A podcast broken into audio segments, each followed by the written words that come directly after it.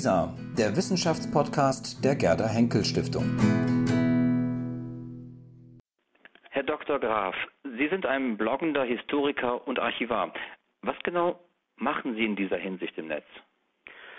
Nun, ich bin eigentlich im Web 2.0 schon seit etlichen Jahren aktiv. Zum Bloggen kam ich über das bibliothekarische Gemeinschaftsweblog NetBib und 2003 ergab sich die Möglichkeit, das Gemeinschaftsweblog Archivalia rund um Archivisches zu begründen.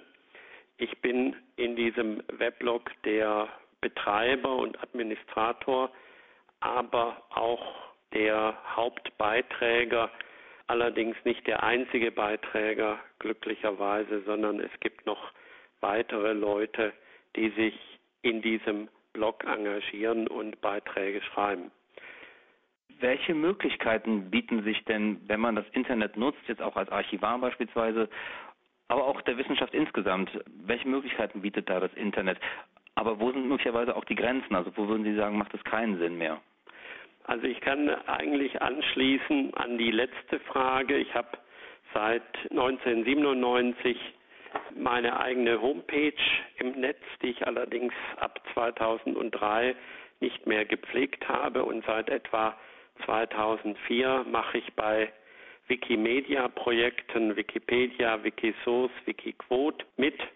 Und seit dem Jahr 2000 bin ich Administrator der Mailingliste Hexenforschung, also für eine wissenschaftliche Liste für frühneuzeitliche Hexenprozesse im Kern.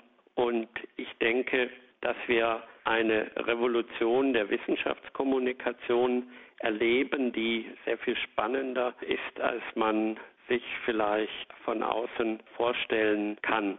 Bei meiner Homepage hatte ich schon bemerkt, dass ich ein sehr viel größeres Publikum erreiche als mit meinen gedruckten Publikationen, die ich damals schon in reicher Zahl vorliegen hatte. Das waren zum Teil sehr stark lokale Publikationen, die natürlich einen sehr engen Leserkreis hatten, aber dadurch, dass im Netz der Adressatenkreis vergleichsweise groß ist, erreicht man eben erheblich mehr auch in diesem lokalen Bereich. Ein zweiter Punkt ist, das Internet ist natürlich sehr viel rascher als die gedruckten Publikationen, wenn man sich überlegt, dass es Jahre dauert in den Geisteswissenschaften, bis ein Tagungsband erschienen ist, dann ist das natürlich ein Punkt, der sehr stark für das Internet spricht. Es hat ja jetzt auch Professor Gerd Schwerhoff in der FAZ den Vorschlag gemacht, dass man von den gedruckten Tagungsbänden so gut wie ganz abkommt. Ein dritter Punkt, das Netz ist natürlich sehr viel multimedialer als die gedruckte Publikationswelt. Natürlich gibt es auch Bilderbücher, aber man kann natürlich etwa in einem Blog ohne weiteres Bilder oder Videos einbinden. Und ein letzter Punkt, das Netz ist interaktiver gerade wenn es um Blogs geht und andere vergleichbare Foren, dann ist natürlich der Anspruch des Web 2.0 ein Mitmach-Web zu sein, ohne weiteres auch fruchtbar für den wissenschaftlichen Diskurs. Da wäre dann etwa dran zu denken an Formen wie Open Review, wenn man also gegebene Aufsätze einer freien Bewertung und Kommentierung unterzieht, man braucht da ja nicht unbedingt an die Trolle von irgendwelchen Foren zu denken, sondern kann das ja auch durchaus auf gegebenenfalls auf Wissenschaftler einschränken. Sie haben nach den Grenzen gefragt. Über die Grenzen mache ich mir eigentlich wenig Gedanken, solange wir das Potenzial des Internet nicht ansatzweise ausgeschöpft haben.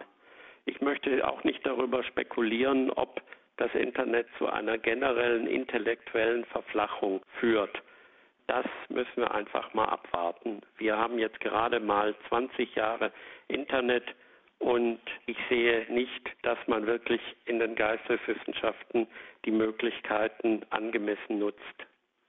Apropos Geisteswissenschaften, Sie haben aber auch schon einige Kritikpunkte sozusagen mit angesprochen, die von vielen oft angeführt werden, wenn es um die Nutzung des Internets für die Wissenschaft geht, dass es eben für viele offenbar zu schnell ist. Ähm, man hat nicht die Möglichkeit, Ergebnisse wirklich nachzuhalten, eine vernünftige Beweisführung, Argumentation aufzubauen, dass da einfach zu schnell was beim Internet passiere.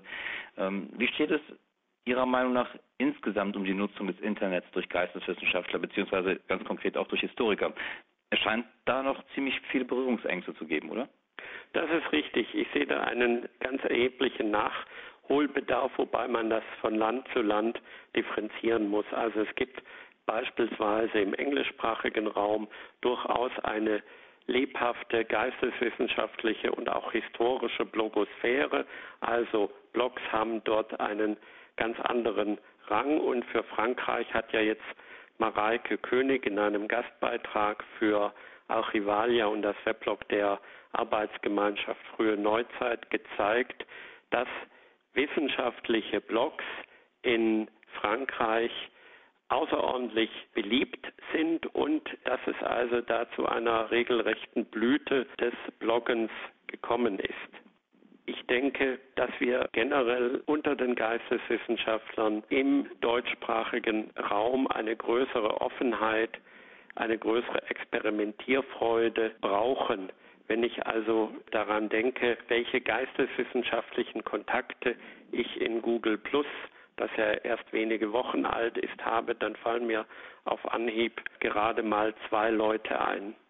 Das heißt, da ist einfach noch nicht so viel an Reaktionen, die Sie bekommen auf Ihre Beiträge. Ist das auch so zu verstehen? Also in äh, Google Plus schreibe ich ja alles Mögliche, was nicht unbedingt mit Geschichte und Geisteswissenschaften zu tun hat. Und da ist eben anders als in Facebook durchaus ein, mitunter eine lebhafte Diskussionskultur gegeben, die ich auch als erfrischend empfinde. Wenn man das auf die Geisteswissenschaften übertragen könnte, wenn man also die Leute dazu bekäme, und die Wissenschaftler dazu bekäme, auch in Blogs zu diskutieren, was zum Beispiel bei dem Blog der Arbeitsgemeinschaft Frühe Neuzeit leider nicht der Fall ist oder nicht gelungen ist, dann hätten wir auch eine lebendigere Wissenschaft. Bei Lisa hatten wir jetzt einen Althistoriker, der offenbar eben auch bloggt, der Althistoriker Professor Dr. Uwe Walter. Dafür haben Sie ihn in unserem Blog kritisiert. Was genau werfen Sie ihm vor? Nein, ich habe ihn nicht für das Bloggen und für das Schreiben einer Kolumne für die FAZ, denn etwas anderes ist das ja nicht kritisiert. Ich habe schon vor dieser Zeit Walter schon seit längerer Zeit in meinem RSS-Feed gehabt und seine Beiträge gern gelesen. Sein Statement in Ihrem Portal empfand ich als arrogant. Er hat sich ja ausdrücklich als Nicht-Blogger geoutet. Er hat deutlich gemacht, dass er eben eine FAZ-Kolumne im Internet schreibt. Er verzichtet auf die Vernetzung der Blogosphäre. Er verschenkt das Potenzial von Blogs, das eben auch bedeutet, dass man verschiedene Dinge ausprobiert, auch wenn die dann möglicherweise schiefgehen. Aber ich selber habe also durchaus bei meinen eigenen bescheidenen Gehversuchen wissenschaftliche Inhalte und nicht nur populärwissenschaftliche Inhalte in meinem Blog zu präsentieren, durchaus keine schlechten Erfahrungen gemacht. Es wurde ja auch in einem Kommentarbeitrag zu meinem Archivalia-Kommentar gesagt und zutreffend gesagt, dass man also Kurzbeiträge und Miszellen, die ja nach wie vor in der alten Geschichte sehr verbreitet sind, weil man da jeden Stein fünfmal umkehren muss, dass man die ohne weiteres und ohne Qualitätsverlust auch in Blogs präsentieren kann. Walter hat von Prostitution gesprochen mit Blick auf Facebook oder womöglich einen täglichen Satz Platon. Ich halte das für herablassend und unangemessen. Es hat mit Prostitution überhaupt nichts zu tun, wenn etwa die Arbeitsgemeinschaft Frühe Neuzeit auf Facebook ein Digitalisat des Tages vorstellt, wenn man auf Twitter Stücke aus dem Tagebuch von Samuel Pepys lesen kann oder wenn aktuell die Stasi-Behörde auf Twitter Stücke und Hinweise auf Dokumente zum Mauerfall präsentiert. Wo genau läuft denn da die Konfliktlinie? Ist es auf der einen Seite der seriöse Wissenschaftler, der zwar auch gerne seine Ergebnisse bekannt gibt, aber sich letztlich nicht auf eine Diskussion einlassen möchte mit dem breiten Publikum? Und auf der anderen Seite diejenigen, die auch dann vielleicht mit Themen kommen oder auch mit einer Argumentationsführung, die eben nicht allen wissenschaftlichen Standards entspricht. Ist das sozusagen die Scheidelinie?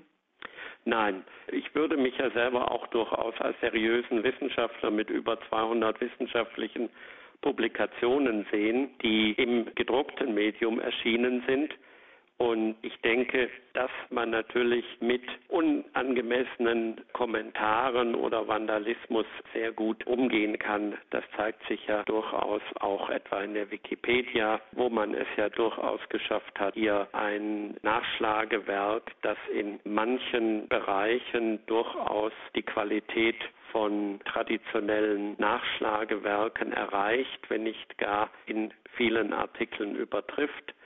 Wenn man also diese Erfahrungen der Wikipedia betrachtet, dann braucht man da eigentlich äh, diese Grenzziehung zwischen einem seriösen Wissenschaftler und dem unseriösen Laien eigentlich nicht als den entscheidenden Konfliktpunkt herauszuarbeiten. Für mich stehen hier zwei Mentalitäten gegeneinander.